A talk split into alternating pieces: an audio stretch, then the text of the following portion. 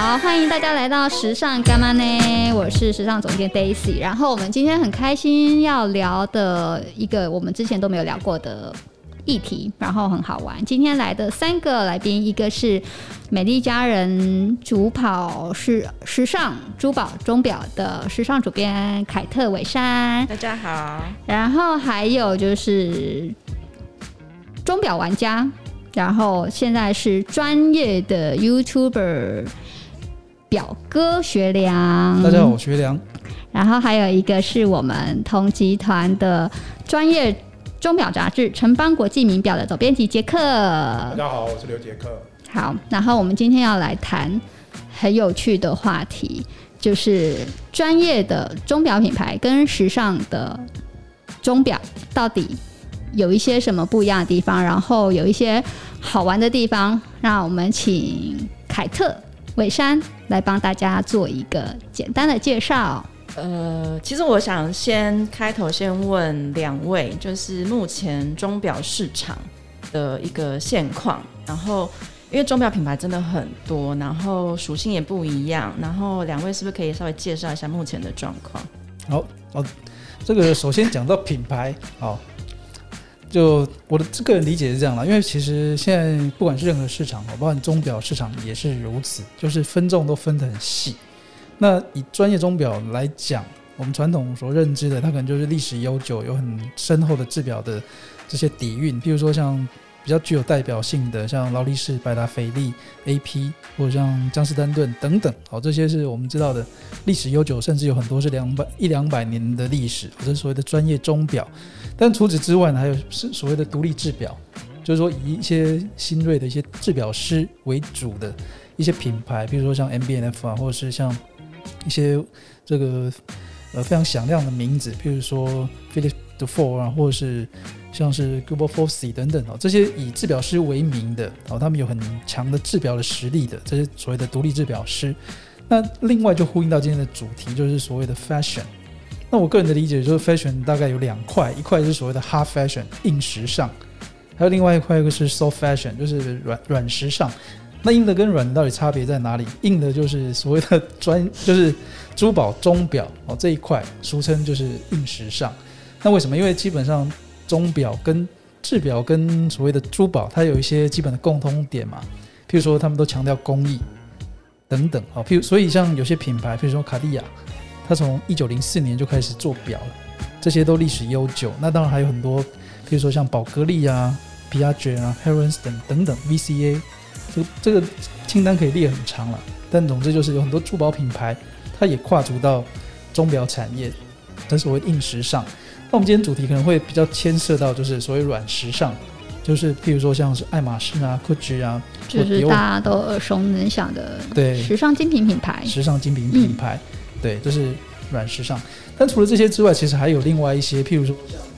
就是所谓的快时尚的品牌，好，就是这种比较微品牌的概念哦。那这些就是强调它可能是新崛起的。历史并没有很长，但是呢，它有它自己的特色，设计的特色特点，所以呢，它可以在很快的时间内就快速的崛起。譬如说像 DW，它在两千零九年的时候才创立，但是呢，在二零一四年的时候，它已经卖出一百万只表了。那因为它很简单，事实上它的设计就很单纯，一个就是很简单的表面，但是配一条就配一条这所谓的尼龙带，这种 NATO 的军风表带。嗯、对，那看看似很简单，可是呢，它可以快速的串起。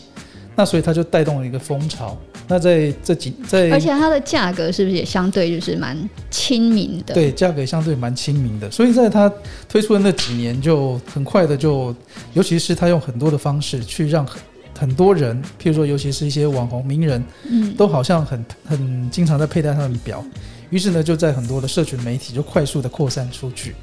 那像这一类的品牌，其实也就掀起另外一种这个快时尚的风潮。我们所谓的微品牌、微小的微微品牌，譬如说像是，呃，譬如说像是最近几年、前几年还有所谓的像 Seven Friday 啊或 Bamberg 这些品牌等等，都是很快速在很短时间内。那因为它有它设计的特色，所以很快速的就兴起哦。这这算是另外一个比较最近可能近十年内的一个趋势了。但是这些品牌可能来得快，但是去的可能也很快，所以呢，有可能会有一个波段，就是有一段时间就特别红，但是当你那个风潮过去的时候，它就没了。他可能就建议时间，又去买别的。嗯、对，那当然这个还有一些大环境的背景啊，譬如说，那最近几年有前几年已经过去了，就是有所谓的这种募资平台，嗯，这样的这样的一些这些操作的方式哦。那有些品牌，因为他可能是一个设计师，那他有自己的想法。但是以前可能要创立一个品牌，可能需要比如说上亿的资金，嗯，但是在募资平台不需要，它只要有一张草图，有一个基本的试作品，那只要有一些网友对这个产品有兴趣，他就可以就是发售它的商品，所以这也造就了很多新新的所谓的这种伪品牌，就像雨后春笋一般不断的这样问世。好，那当然这这些品牌就让等于是这个传统的钟表市场之中就注入了很多新的活水。就感觉好像说，诶，任何人好像都可以制表，所以在这个过程中，你就发现说，其实钟表的这个概念已经跟，譬如说二十年前已经很不一样了。以前可能只有少数几个，譬如说名家这种大厂才有资格来做表，但是因为这些规则不断被打破，从可能两千年的时候有很多珠宝品牌，到后来有很多的时尚品牌进来，到一直到现在最近几年的快时尚微品牌，所以呢，就变成说，诶，什么样的品牌好像都可以制表。录完了是不是？一讲就讲太多，很深。是是是，一讲就讲太多。我觉得可能要再抓一下今天的主题是时尚品牌制表这件事情，我们就把它 narrow down。那 要看这主持人功力啊。哦，功力。对。应该说，就是我们自己的在跑线的观察是，这几年很多原本是做 fashion。就真的是衣服啊、配件这样子的品牌转来做手表这件事情，我觉得蛮有趣的。就是做手表门槛很低吗？还是他们为什么要做手表？就是应该是说，呃，他们本来卖鞋子、卖包包、卖衣服卖的好好的，然后就是开始拓拓展到比如说珠宝钟表的市场，他们到底想要干嘛？我们世俗的人给了一个肤浅的答案，就是为了要赚大钱啊。赚钱这件事太重要了。但是卖手表可以赚钱吗？当然可以啊。其实老实说，相对于其他的呃，譬如说包包啊、衣服啊这种，其实它的毛利率算是最高的。哦，真的。虽然它的售，当然偷偷透露大概那个几，哎，以前人家说电子业毛三到四，就是说你毛利率只有三三成到四成。对对对。哎，手表至少有到七八成。哇哦，那真的是比包包鞋子。哎，赚比台积电也多。台积电大概一半吧。我们那。手表业如果说以瑞士手表产业，他们的毛利率大概抓都是七到八成。嗯，但当然整个投资量是很大的，因为手表本来就是它，它可能要投资的那个资金或者是人力会更多。嗯，我们说手表常常不会说它是一个，比如说。快速的时尚产业，我们说它是比较类似像是汽车工业这么无聊无趣的一个工业型的产品啊，因为它牵涉到很多就是跟汽车有点相似的什么物理啊、机械啊，然后这些很多的科学原理的一个产品这样子，但是它包装起来又很光鲜亮丽，很像一个很 fashion 的东西，但其实它整个投资金额就跟一个。这种重机重机具的这种工业产品是类似的，嗯，但为什么他们要做？就是因为很好赚，当然是很好赚了。但是其实他们要跨越那个界限，那个鸿沟也是蛮大的啦。嗯，对，因为大家对于时尚品牌都会有它的一个刻板印象嘛，说你做衣服、做包包、做鞋子很厉害，没有错。可是做手表，它就很容易转换成你真的会懂做这种很。复杂的机械性产品嘛，嗯，对，所以要做到这种事情，他们可能就是得比这些百年品牌要花上更多的力气去说服这些所谓金字塔顶端的消费者，这样子。嗯，但总归一句就是要赚钱。对，但其实时尚品牌做手表这件事情也有很多的，呃，每个品牌的属性也不一样。那有一些品牌是做真的是慢慢走向很专业制表高端，有些还是。呃，比较平价，也不是平价，就是比较走流行，基本对对对，产就是比较是流行现象，就是的一种表现这样子。它还是有分不同的属性嘛，对不对。对，但是其实大家做时间，这些所谓时尚品牌，他们做手表时间都也有一段时间了。比如说爱马仕，他可能十九世就开始做所谓的手表类的东西嘛。嗯、那像比如说香奈儿或者是 Gucci，Gucci 比较早，一九七二年开始做。那香奈儿大概一九八七年开始做这样子。但其实这些 fashion 就是鼓励这些 fashion 品牌跳进来做手表这件事情，应该就是在两千到两千零三年左右。为什么呢？嗯，因为那时候香奈儿大家都知道，所有女性听众应该非常了解，它 J 十二是在二零零三年推出白色陶瓷手表的时候大卖这样子。其实连我们就是在这种专业手表领域的人都是觉得哇不可思议，也会想买吗？黑的我会想买。哎、欸，你要知道，像日本这种在 high fashion 这么呃领先全世界的状态下，嗯，香奈儿的黑色手表在。日本是卖的非常好的，这样子，它不会有所谓的男女表的区隔，因为它本来就是设计蛮中性的一个一个表款。大家要知道，就是香奈儿刚才设计手表是为了男生设计的，但没想到女生比较喜欢。嗯，但其实它是一只男表，它是一只运动表这样子。但因为他们的成功，所以就让很多 fashion 品牌也觉得，哦，我们是不是也可以来试着来做这些手表，然后。然后来这边赚钱这样子，嗯、所以在这两千零三年，然后开始两千零六年之后呢，就开始很多品时尚品牌就是愿意投资，然后进来做手表这样子。对，所以它的技术上是不难的，还是说他们需要背后有一些什么样的跟谁的合作这样子？那就要看你想要赚这个钱赚多久这样子，因为呃，老实说，一个手表。要要做到让人家认同，尤其这些在消费这些时尚品牌的人啊，他们其实也接触过很多所谓的专业制表的所谓百年品牌这种东西，所以你要达到他们的胃口跟认被认同里面的设计标准，其实你也要花一番心力。所以他们大部分其实除了呃必须要先跨过就是说纯粹靠设计取胜的这件事情以外，他还要必须譬如说呃。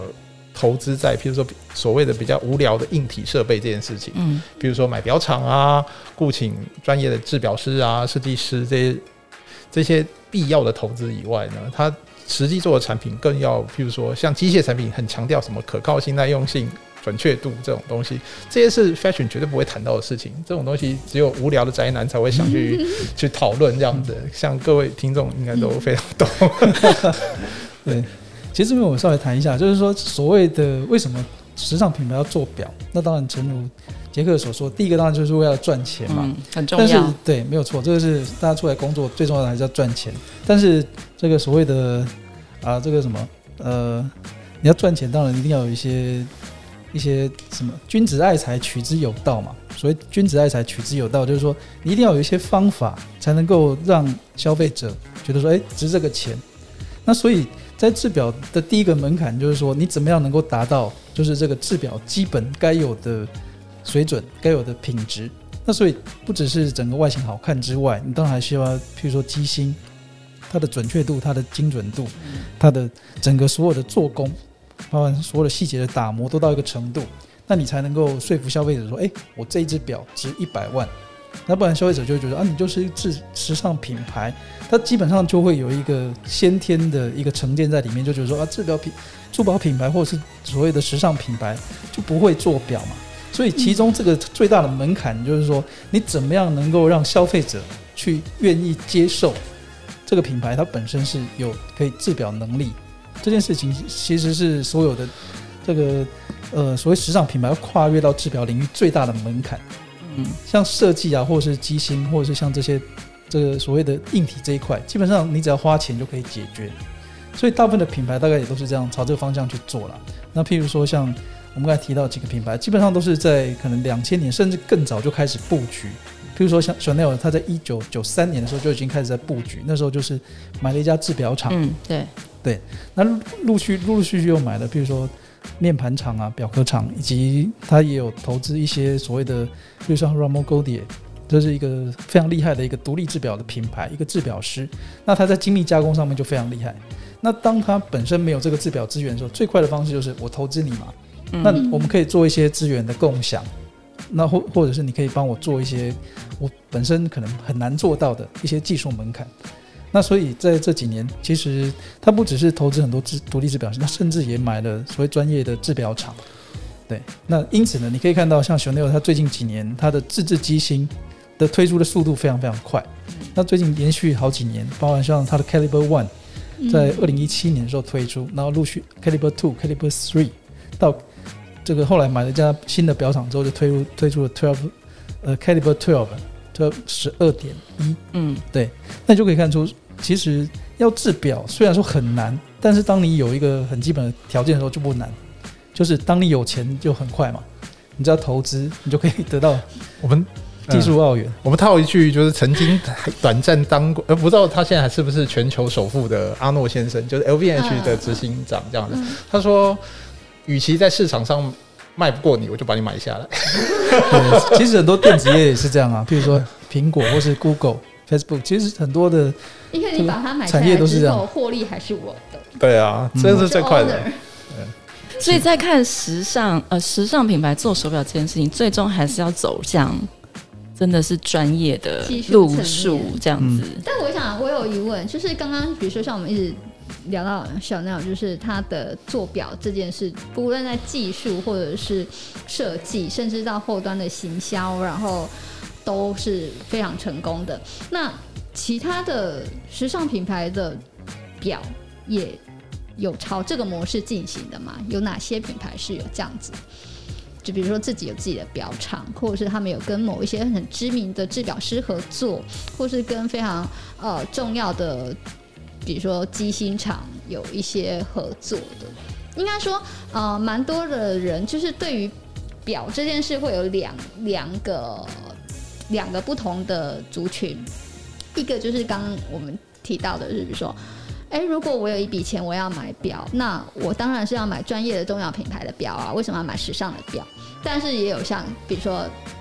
杰克或是一些真的比较有对于表有一些了解的人，可能会觉得，哎，其实没有哦。这些时尚品牌有一些做的表是其实是很专业的。那它的不论是机芯或者什么，其实也都不输这些呃专业的钟表品牌。那如果就是就这两个方面来选的话，还有什么时尚品牌的钟表是可以值得信赖？然后，或者是说，他们其实在一些真正的技术上面也不输专业钟表品牌的。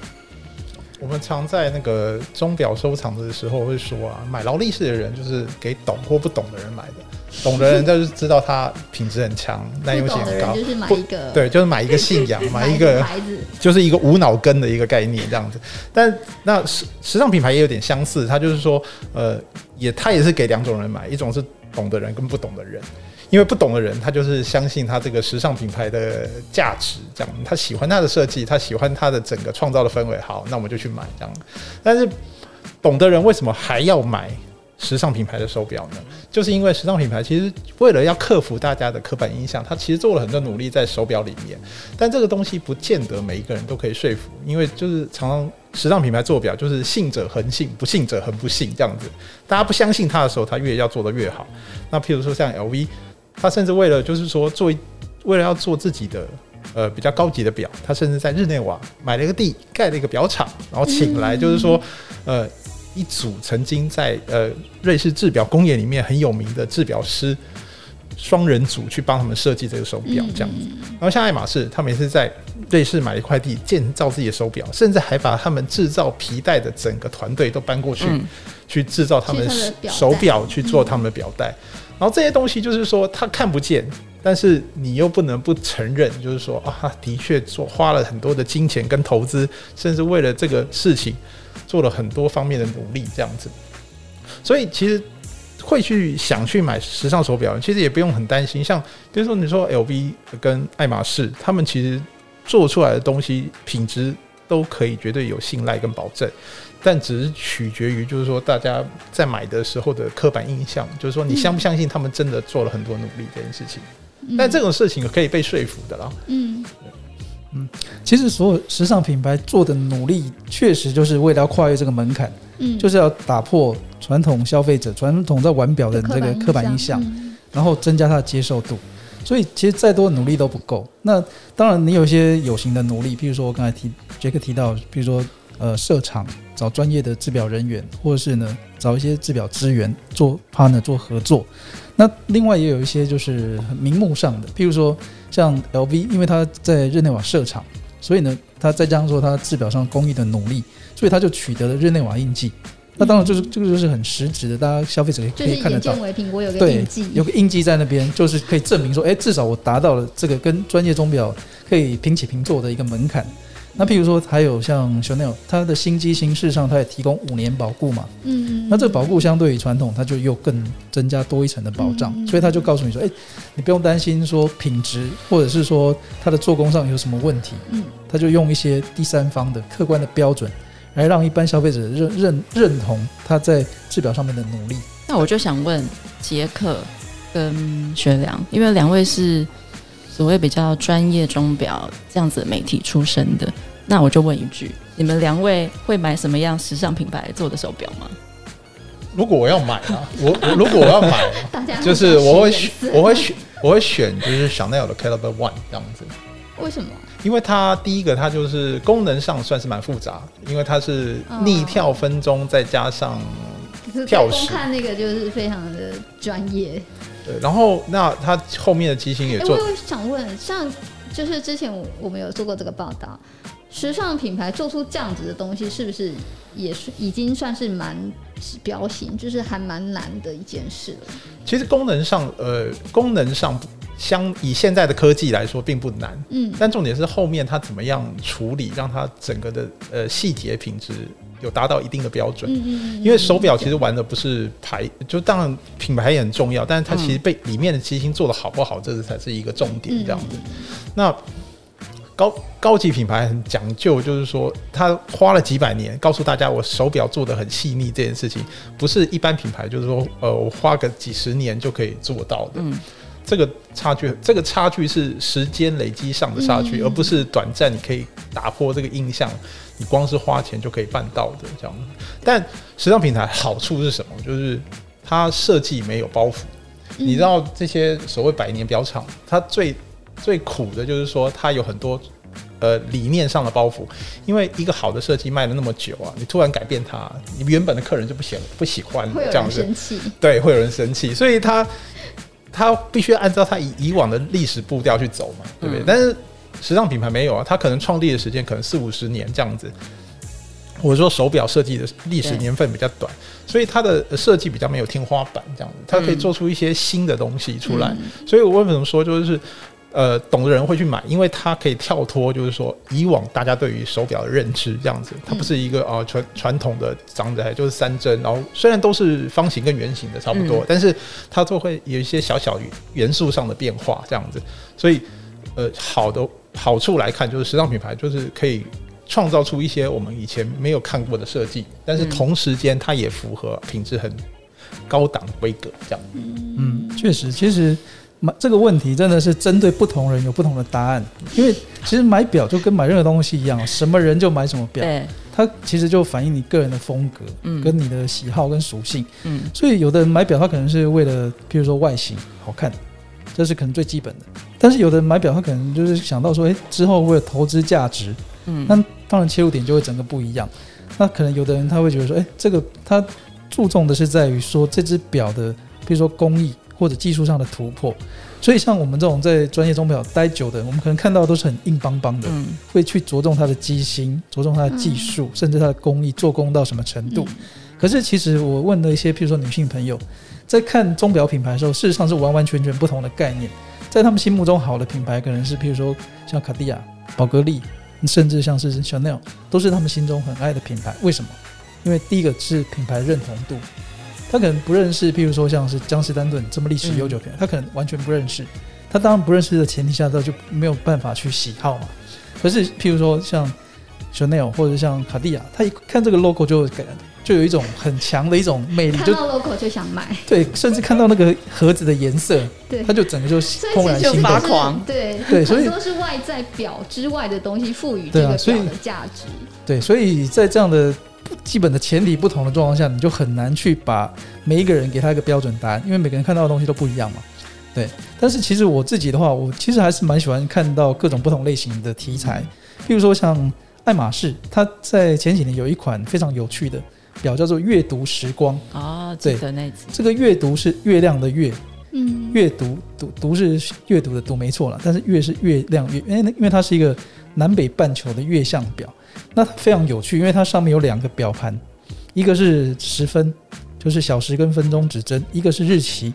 那这两个表盘呢，刚好是相对的对角线的位置。那底下就有两个月亮。那它事实上在旋转的过程中呢，它就会这两个表盘在转的时候，它就会局部的盖住下面的月亮。所以事实上呢，它是一个双重的月相显示，一个是南半球，一个是北半球。所以像这样的设计就非常的有趣，还蛮可爱，很可爱，而且它是就是，所以我觉得对时尚品牌来讲，时尚品牌的强项在于设计，在于美学，在于讲故事。所以像这样的表就很有画面。当你第一眼看到的时候，你就觉得哇，这个跟我们传统制表的那个想法跟切入点就完全不一样。对。或者像 VCA，虽然说它钟表品牌，它有曾经出过一个叫所谓巴黎恋人，嗯，对，那只超可爱，超可爱，就是所有女生一只要基本上叫可爱就可以了，对，就就心动了，对。哎、欸，可是它的那个很很难诶，它的那个，对，他是一个双逆跳，对对对，对，所以他是一个一个男生跟一个女生嘛，一个是小时。一个是分钟，那他们会从表两边，那随着时间往中间走相遇这样。对，那只有在十二点钟的时候会相遇，但是相遇只有一下子，马上就弹开。嗯，对，所以他们每天只能见面两次，对，其他时间只能遥遥相望。所以像这样的表其实就很有画面。当你一看的时候，你那些什么机芯啊，什么那些功能，那已经完全都丢到旁边去了。嗯，对。那甚至像 Chanel，它有一只 Mademoiselle，就是啊、哦，你们刚刚有提到的，对，香奈儿女士的形象在中间，就卡通的图案，嗯、然后它有两只手，就是时针跟分针。那光看外形，所有 Chanel 的爱好者就会立刻就钱就掏出来。嗯，所以像这样的表，事实上它那时候一推出的时候就非常非常强，首先数量很少，对，而隔年在拍卖会上面，国际拍卖会上面就已经是飙到三倍。嗯，所以就知道说，像这样的表，其实是。只要是对这个品牌本身有强烈的信仰的人，他一定是非常非常喜爱，对，排队或者是想尽各种方法，他也想要去把它拥有。